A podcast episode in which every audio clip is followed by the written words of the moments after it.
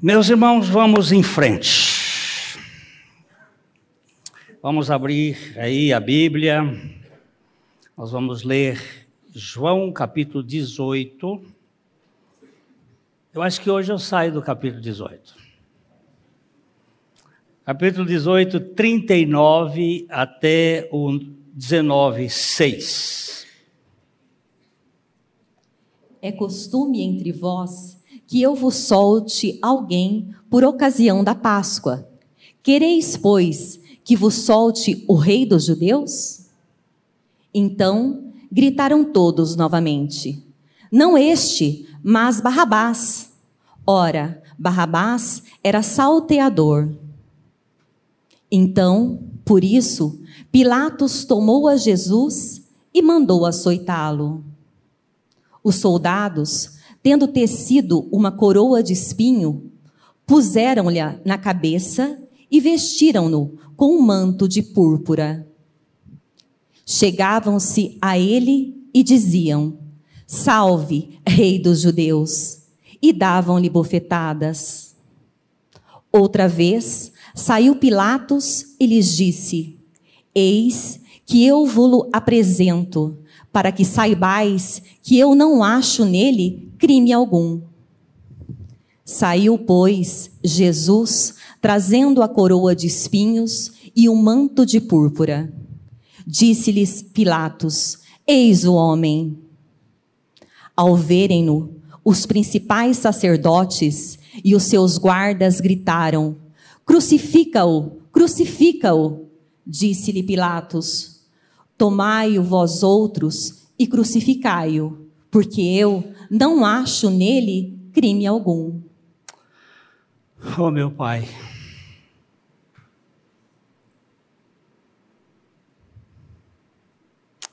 Fala conosco pela tua palavra. Abre os nossos ouvidos. Dá-nos a graça de compreender esse fato. Glorifica o teu filho Jesus nesta noite. Nós te pedimos em nome dele. Amém.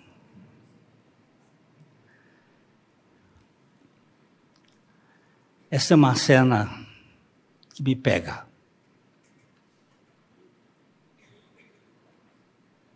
Eu ouvi um, um vídeo essa semana de um grupo de assassinos. Um grupo de assassino de crianças nos Estados Unidos, numa manifestação onde uma moça fazia, rasgava um boneco que era o símbolo de um parto, de um aborto, e ela gritava: Se Deus matou o seu filho, eu posso matar o meu. Eu sou dona do meu corpo.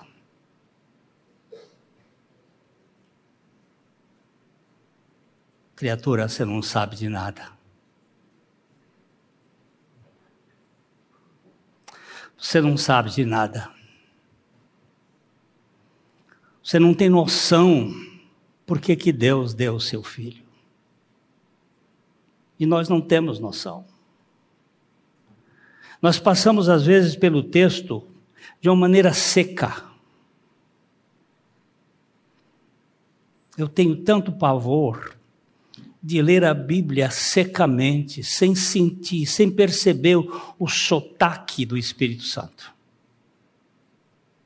Sem perceber o hálito divino que essa palavra traz. Mas nós estamos aqui diante de um momento crucial. Crucial é de cruz. O verso 39, ele fala de um costume. Pode ler outra vez o verso 39. É costume entre vós que eu vos solte alguém por ocasião da Páscoa. Quereis, pois, que vos solte o rei dos judeus? Aqui nesta frase nós temos um hábito, um ethos, um costume que o Império Romano tinha de dar graça. Recentemente nós vimos o presidente Bolsonaro é, dar uma graça ao deputado Daniel. E isso está sendo mexido pelos juristas e pelos juízes deste país como um ato ilegal, um ato não apropriado. É, o ato de graça é um ato que se dá a um ser que não merece. E Pilatos tentou dar o ato de graça a Jesus, mas ele não conseguiu, porque Jesus não merecia o ato de graça. Ele era a graça. Ele era a própria graça encarnada. E ele tentou por todos os meios fazer com que Jesus não fosse crucificado. Mas Pilatos era fraco. Nós já falamos aqui da personalidade dele. Acabou casando com uma neta de Augusto para poder ter o direito a ser nomeado. E, como todo político, eles são cheios de casuísmos. Era costume o indulto, e todos os evangelistas narram desse costume: Mateus, Marcos, Lucas e João. Ele, ele tinha demonstrado anteriormente, quando estavam ele, ele estava conversando com Jesus dentro do pretório, eles, eles tiveram uma conversa, vamos voltar ao versículo 38, que Pilatos pergunta para Jesus o que é a verdade. Perguntou-lhe Pilatos: Que é a verdade? Tendo dito isto, voltou aos judeus e lhes disse: Eu não acho nele crime algum. É, é, é tão, é tão interessante a narrativa de João, porque o Pilatos chegou para Jesus e disse: que, que é verdade? Porque no versículo 37, vamos voltar para o 37. No versículo 37, Jesus fala que ele é um rei. Vamos ver o versículo 37. Então lhe disse Pilatos: Logo, tu és rei? Respondeu Jesus: Tu dizes que sou rei. Eu para isso nasci e para isso vim ao mundo, a fim de dar testemunho da verdade. Você... Todo... Pode, pode continuar. Todo aquele que é da verdade ouve a minha voz. Domingo passado nós vimos isto aqui, uma coisa muito séria. Isso, essa questão, Pilatos, logo tu és rei, essa, essa interrogação aqui é, é discutível. Pela afirmação que Jesus diz logo em seguida, é, alguns estudiosos acham que esse ponto, porque no grego é difícil você dar a pontuação como nós costumamos, às vezes ela não aparece, é apenas uma questão semântica. E alguns duvidam que sejam uma pergunta. Logo tu és rei. Era uma, podia até ser uma exclamação ou uma afirmação categórica, porque Jesus diz: Tu dizes que sou rei. Ele, ele diz: Tu dizes que eu sou rei. E ele diz: Para isso eu nasci, e para isso eu vim ao mundo, a fim de dar testemunho da verdade. E todo aquele que é da verdade, ouve a minha voz. E nós falamos isso domingo passado, que não tem problema, você pode pregar com toda certeza que os da verdade vão ouvir a palavra de Deus.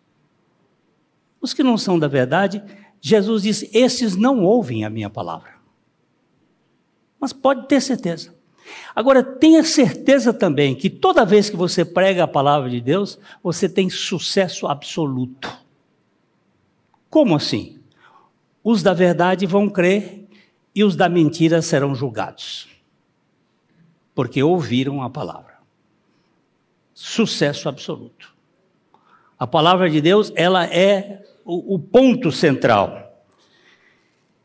É, Jesus era inocente de todas as acusações, então Pilatos é, deveria tê-lo libertado. Em vez disso, ele iniciou uma série de movimentos comprometedores para lidar com a verdade e inconveniente em sua circunstância difícil. O que é a verdade? Quando ele pergunta o que é a verdade, ele não quis saber. Ele virou as costas e diz: Ó, oh, eu não vejo culpa neste homem, eu não vejo culpa alguma. Agora, preste atenção, o verso 40. Então gritaram todos novamente: Não este, mas Barrabás. Ora, Barrabás era salteador. Oh. Não este,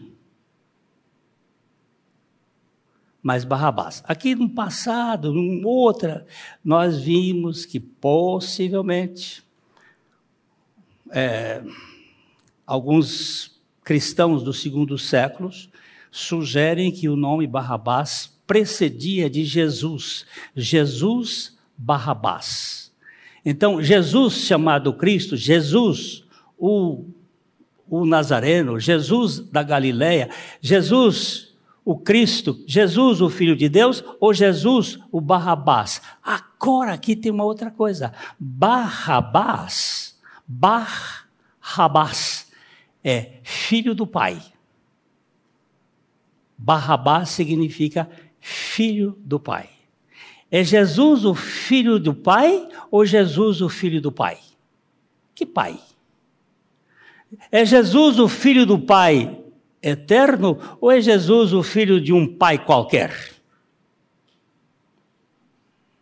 Então, o povo gritou manipulado pelos, pelas lideranças, não este, mas Barrabás, o bandido.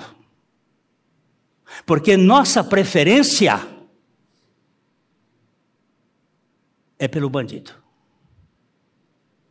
não é pelo justo.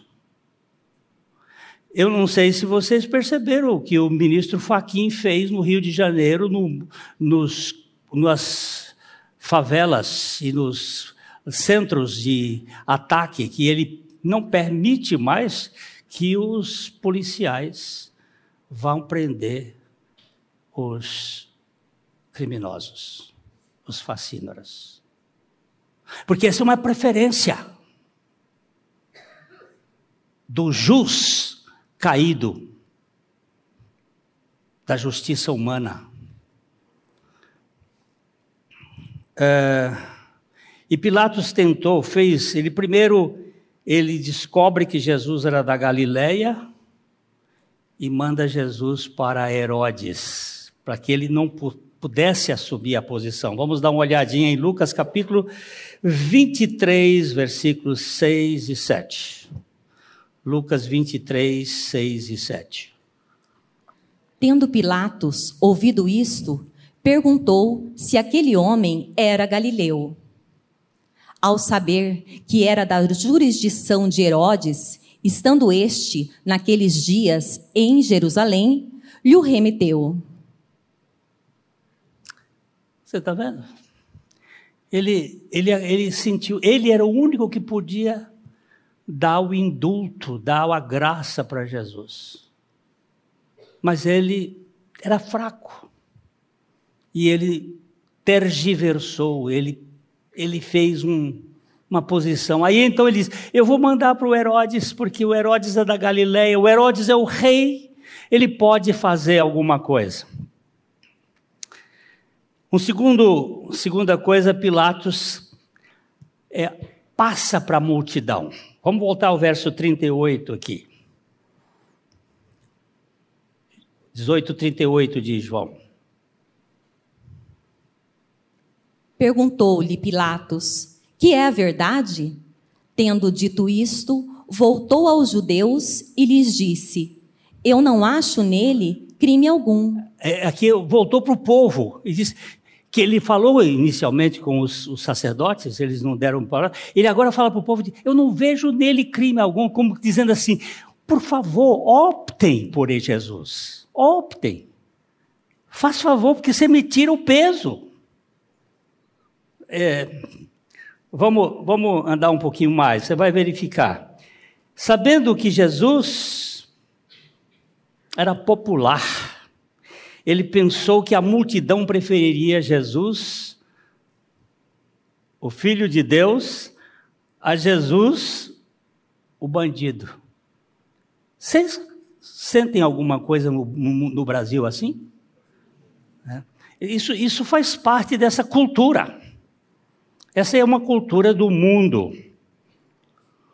Os líderes procuraram convencer a multidão através de um jogo. Vamos dar uma olhada em Mateus capítulo 27, verso 20. Mateus 27, 20. Mas os principais sacerdotes e os anciãos persuadiram o povo a que pedisse Barrabás e fizesse morrer Jesus. Naquele tempo não tinha WhatsApp, não tinha uh, o, modelo hoje, mas eles trabalharam para infiltrar no meio da multidão, da população, para que eles não pedissem a Jesus, mas sim a Barrabás. Barrabás era culpado de assassinato, de insurreição, e Pilatos estava querendo mexer, mas ele era fraco. Os líderes fracos, eles são são pífios, são um problema sério em todo o mundo. Não era justo. Agora veja o versículo, o versículo primeiro do capítulo 19. Então. Para. Então. Por que então? Volta. Volta para o 40. Então. Volta para o 40. Gritaram? Então pode ir, sim, pode ir, pode ir lá. Então gritaram todos novamente. Não este, mas Barrabás. Ora, Barrabás era salteador. Essa é a frase. Barrabás era salteador. Agora o primeiro. Então, então, por isso, Pilatos tomou a Jesus e mandou açoitá-lo. Esse então está ligado ao Barrabás, salteador. Diante disto, eu vou pedir uma pena menor.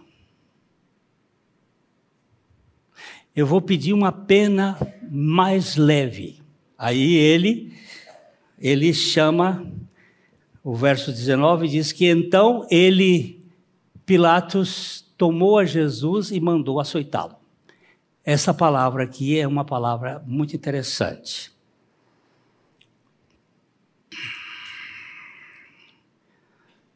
O espancamento era uma punição comum para os prisioneiros. Mas o açoitamento ou flagelamento era a forma romana de punição mais severa. Você podia mandar espancar ou açoitar. Ele já estava sendo, ele já estava sendo vilipendiado mas agora vem o açoitamento. Era uma pena menor do que a crucificação. Talvez com isso Pilatos queria mostrar o Jesus é, açoitado perante a multidão e a multidão dissesse: chega, não precisa mais. Ele já recebeu uma punição severa. É, O prisioneiro açoitado, ele podia ser açoitado com chicote ou com vara, mas normalmente era com chicote, na ponta do chicote tinha osso ou ferro. Não sei se vocês assistiram o filme do Mel Gibson. Eu fui assistir o filme o Paixão de Cristo. E eu fui assistir com um judeu e um padre, para depois fazer uma, uma entrevista para a Folha de Londrina. E quando a, a, a repórter me, me falou assim, disse: Eu estou chocada. Eu disse: Foi mais. Porque em, em Isaías capítulo 52, os versículos 13 a 15, mostra uma coisa, por favor. Isaías 52, 13 a 15. Eis que o meu servo procederá com prudência será exaltado e elevado, e será muito sublime. Como pasmaram muitos à vista dele, pois o seu aspecto estava muito desfigurado, mais do que o de outro qualquer, e a sua aparência mais do que a dos outros filhos dos homens, assim causará admiração às nações, e os reis fecharão a sua boca por causa dele porque aquilo que não lhes foi anunciado verão, e aquilo que não ouviram entenderão. Você prestou atenção no versículo 14? O versículo 14 disse: Como pasmaram muitos à vista, pois o seu aspecto estava muito desfigurado. Aqui no original é sem qualquer possibilidade de reconhecimento.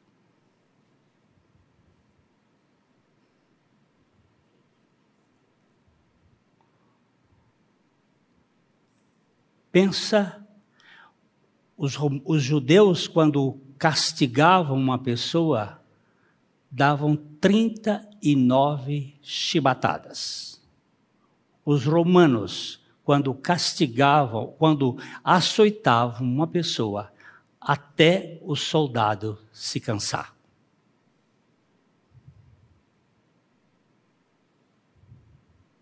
Quanto tempo Jesus passou debaixo da chibata?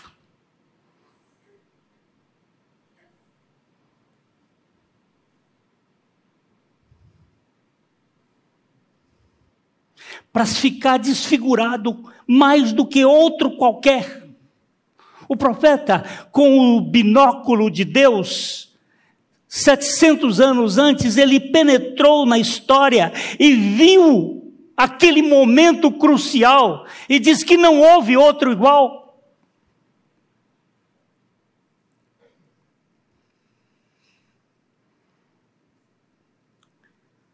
Normalmente essas chibatadas podiam quebrar os ossos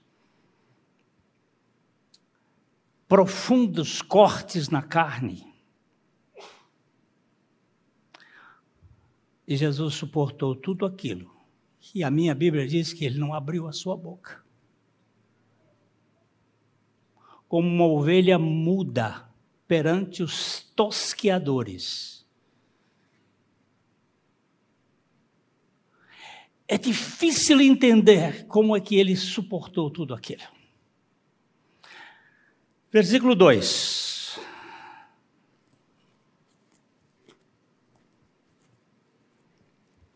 Os soldados, tendo tecido uma coroa de espinhos, puseram-lhe na cabeça e vestiram-no com um manto de púrpura. Jesus e Pilatos estavam falando anteriormente sobre um reino, e era justo que o rei tivesse uma coroa. Mas que coroa! Para zombarem de Jesus, eles puseram uma coroa. Talvez os historiadores procuram vários tipos, mas uma possível é de ora pro nobis. Alguém conhece ora pronobis? Aqui alguns. É uma planta extraordinária de, para a saúde poucas iguais, mas o acúlio, o espeto, o espinho que ela tem é terrível. Na nossa casa, essa semana passada, nós tivemos que cortar um pé de ora pronobis, porque ele estava, estava potente. É uma planta que você deve ter em casa, rica para a saúde, pouca coisa existe melhor do que ora pronobis. Talvez fosse ora pronobis. Mas aquele momento, aquela aquela coroa de espinhos era a coroa de Adão, lá do Gênesis capítulo 3, versículo 17. Quando a terra, a partir do pecado, passou a produzir espinhos e cardos. E Jesus estava com uma coroa da vitória sobre o pecado. Ele carregava ali não simplesmente um estigma, ele carregava ali a vitória que ele ia dar a todo aquele que crê. Isso, isso aqui é um negócio fora de série. Eles estavam zombando dele. Eles estavam tripudiando dele. Mas ele estava rompendo vitorioso sobre o reino de Satanás. Versículo Uh, antes de partirmos, eu queria só lembrar que Pilatos tentou uh, tirar Jesus três vezes da cruz. Vamos só relembrar. João 18, 38, eu vou, eu vou ler aqui. João 18, 38. Tendo dito isto, voltou aos judeus e disse-lhe: Eu não acho nele crime algum. Depois, no versículo 19, 4, ele vai dizer exatamente isto. Outra vez saiu Pilatos e lhes disse: Eis que eu, eu vulo apresento para que saibais que eu não acho nele crime algum. E finalmente, no versículo 6, Pilatos, do capítulo 19, ao verem os principais sacerdotes e os seus guardas gritarem: crucifica-o, crucifica-o, disse-lhes Pilato: tomai, tomai-o vós, outros, e crucificai-o, porque eu não acho nele crime algum. E por que você não deu o indulto? E por que você não deu a graça? Porque ele não podia. Ninguém podia tirar Jesus daquele caminho. Jesus era inculpável, ele era sem crime, ele era sem pecado, mas foi condenado. Mas por quê? Você vai ver que todos ao redor dele diziam que ele não tinha culpa. Vamos dar uma olhada em, nos testemunhos. Primeiro, Judas. Judas que o traiu. Mateus 29, 19. Mateus 29, 19.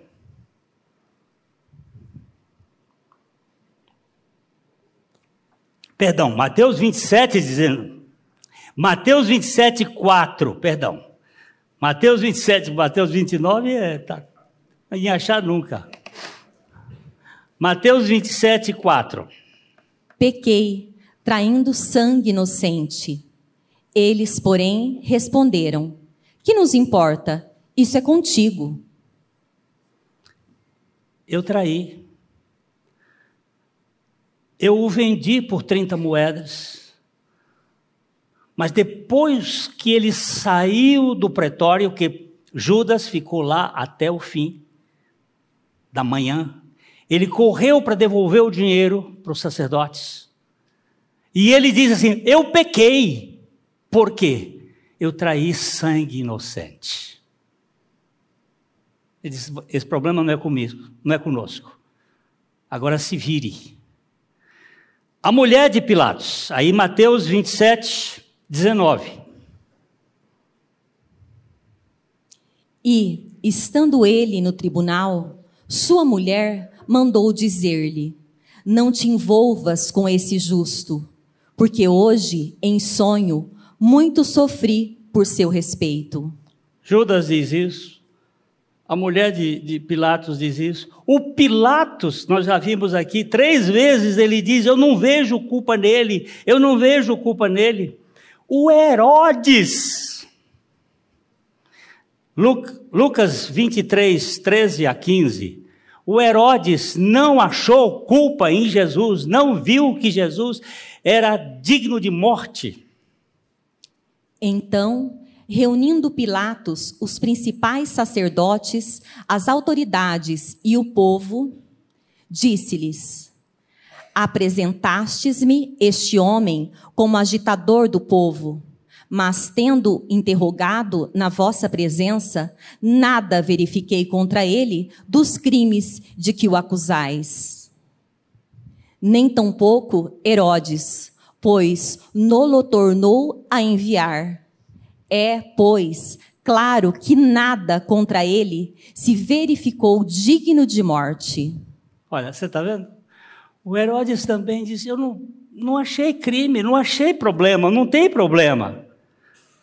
O ladrão, um ladrão do lado dele, rapaz, um ladrão do lado dele na cruz, Lucas capítulo 23, 40, 41, também percebia que se tratava de um justo. Respondendo-lhe, porém, o outro repreendeu-o, dizendo: Nem ao menos temes a Deus, estando sob igual sentença? Nós, na verdade, com justiça, porque recebemos o castigo que os nossos atos merecem, mas este nenhum mal fez.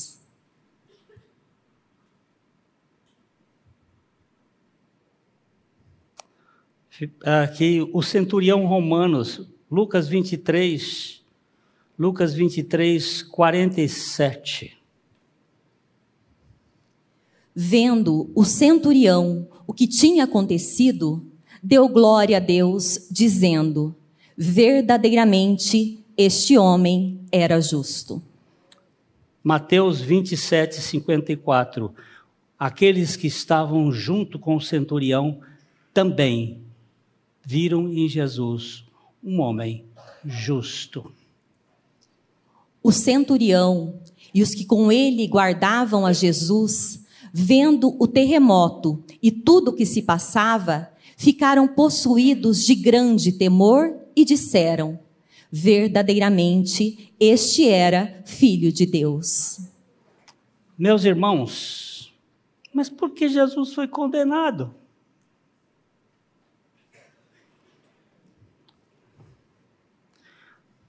Eu estava cantando ali, naquele momento, por teu amor medido pela cruz. Só a cruz pode medir tamanho amor. Jesus foi acusado e condenado pelos religiosos e pela multidão manipulada Jesus foi crucificado por determinado, por, por, por mãos de iníquos, mas quem estava por trás dessa crucificação era o Pai. Atos capítulo, 20, capítulo 2, versículos 22 a 24. Varões israelitas, atendei a estas palavras. Jesus, o Nazareno, varão aprovado por Deus diante de vós com milagres, prodígios e sinais, os quais o próprio Deus realizou por intermédio dele entre vós, como vós mesmos sabeis. Sendo este entregue pelo determinado desígnio e presciência de Deus, vós o matastes, crucificando por mãos de iníquos ao qual, porém, Deus ressuscitou, rompendo os grilhões da morte, porquanto não era possível fosse ele retido por ela. Aleluia. Aleluia. Veja, vamos voltar para o versículo, o versículo 23. O 23. Sendo este entregue. A palavra é forte. Pelo determinado desígnio e presciência de Deus. Quem estava por trás de todo aquele ato? um Deus amoroso. Mas isso é um ato vil. Pois é, é o preço do pecado. Ele tinha que, no ato da desgraça da cruz, trazer a graça da libertação deste crápula que está aqui pregando hoje à noite. Foi por minha causa que Jesus Cristo foi para aquela cruz. Se eu tivesse diante de uma igreja de crentes em Jesus Cristo, e iam dizer assim: foi por minha também, é minha também, é minha também. Mas nós temos uma igreja aqui hoje imobilizada pelos sentimentos e não confiante pela fé na palavra de Deus. Eu não sinto. Meus irmãos, porque Jesus foi crucificado. Porque eu precisava ser crucificado. Acho que Paulo foi quem melhor definiu toda esta questão, quando ele nos diz em Gálatas 6, 14, ele tem, uma, ele tem um, um hino de glória à cruz. Ele fala aqui de uma maneira, de uma maneira exuberante.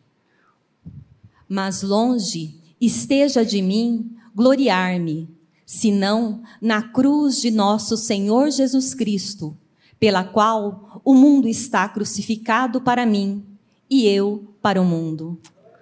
Meu irmão, você prestou atenção? Ele dizendo assim: longe de mim esteja em gloriar-me, senão na cruz de nosso Senhor Jesus Cristo. Por quê? Porque naquela cruz Deus me incluiu. Porque naquela cruz Deus me crucificou. Me crucificou para o mundo e o mundo para mim, de modo que eu possa viver no mundo sem que o mundo invada o meu ser. E eu possa viver para a glória dele. Meus irmãos, isso é muito grande, muito grande. Vamos ver o versículo 3. João 19, 3. Chegavam-se a ele e diziam: Salve, Rei dos Judeus! E davam-lhe bofetadas. Olha que coisa mais. Depois dele ter sido açoitado, agora eles faziam um deboche em cima dele, ele vestido com aquele manto púrpura, manto de deboche você não é um rei com uma coroa de espinho na cabeça, todo sangrando. Eles bofetavam e diziam: Salve, rei dos judeus!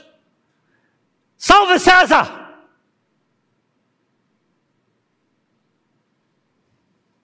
E ele não abria a boca.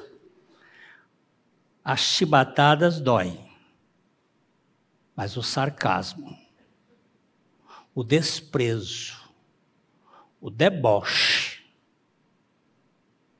é cruel.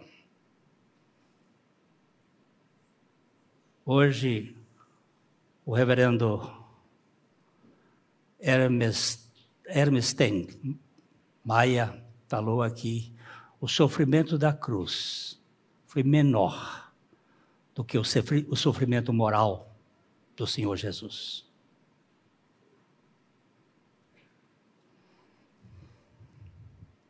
Tratava-se de uma saudação que só se dava ao imperador, e ele aqui era dada de deboche ao rei dos reis. Versículo 4. Outra vez saiu Pilatos e lhes disse: Eis que eu vou-lo apresento, para que saibais que eu não acho nele crime algum. Agora o verso 5 e 6. Saiu, pois, Jesus trazendo a coroa de espinhos e o manto de púrpura. Disse-lhes Pilatos: Eis o homem. Ao verem-no, os principais sacerdotes e os seus guardas gritaram: Crucifica-o! Crucifica-o! Disse-lhes Pilatos: Tomai-o vós outros e crucificai-o, porque eu não acho nele crime algum. Você vendo como ele continua, continua, mas sem força. Porque quando você vive pela opinião do povo, você não tem opinião que vale a pena. O homem pode ser governado por autonomia, heteronomia ou teonomia. Autonomia são os déspotas que se bastam.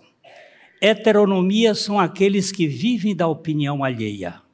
E teonomia são aqueles que vivem da lei e da opinião de Deus. Pilatos era um heterônomo, um heterônomo. Ele era um homem fraco. as pessoas fracas são difíceis de você conviver com elas, porque elas não têm condições. Os autônomos são insuportáveis, porque eles são déspotas. Mas os teônomos são os, os deleites que eu quero conviver. São aqueles santos que nós temos todo o prazer da convivência. Quando Pilatos diz, esse homo, eis o homem. Aqui está a próxima mensagem, mais uma vez, para domingo que vem, se Deus quiser. Nietzsche escreve o seu último livro com o nome Esse Homo. É uma das obras mais controversas de Nietzsche, publicada em meio ao agravamento de sua doença e transtorno mental. Domingo que vem eu vou falar duas coisas que Nietzsche disse, teria dito.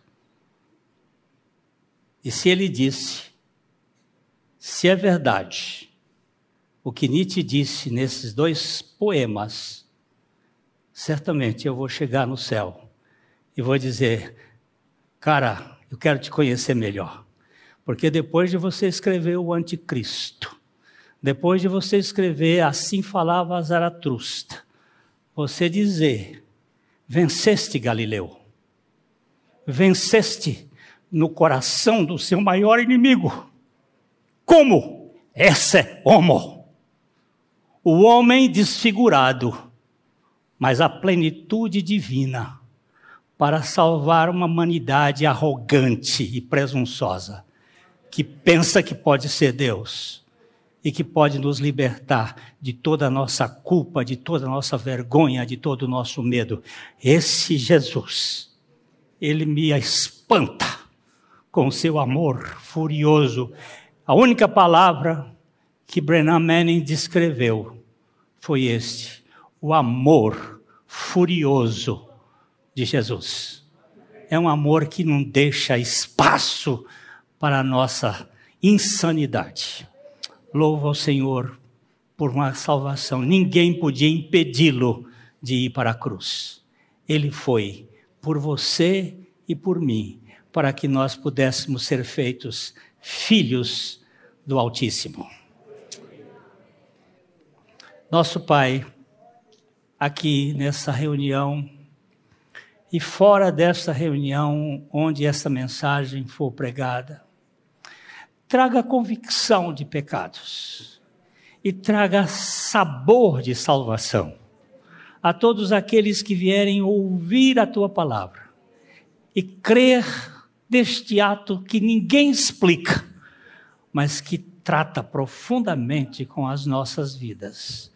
Trazes, Paizinho querido, salvação a todos os que são da verdade, porque eles ouvirão a tua palavra. Em nome de Jesus.